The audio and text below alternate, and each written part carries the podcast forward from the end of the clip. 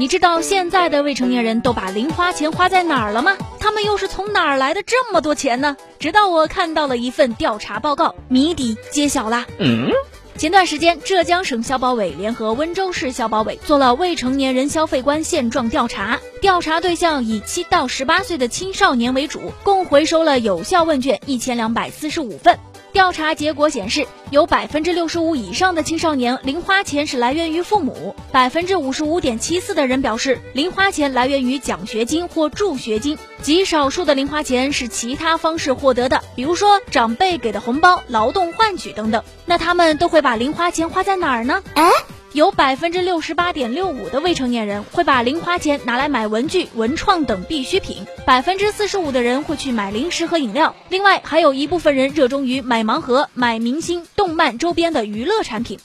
不过，未成年人消费当中存在的问题也很多呀。调查显示，有百分之三十七点五九的人会把零花钱用在网络游戏充值，百分之二十六点九一的人有购买虚拟货币的习惯，还有少数人有直播打赏与其他消费渠道的经历。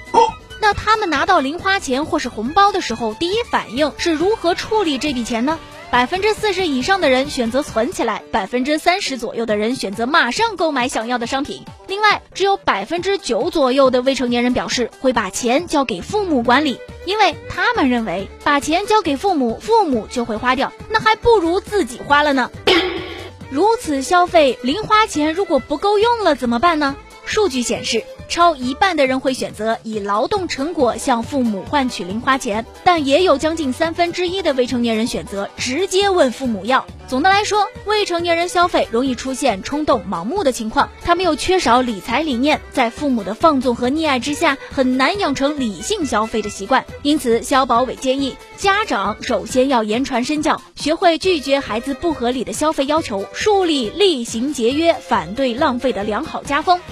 学校也可以通过组织职业体验等等的实践活动，让孩子们懂得金钱来之不易。最重要的是，需要全社会都重视未成年人消费，教育、宣传、监管一样都不能少。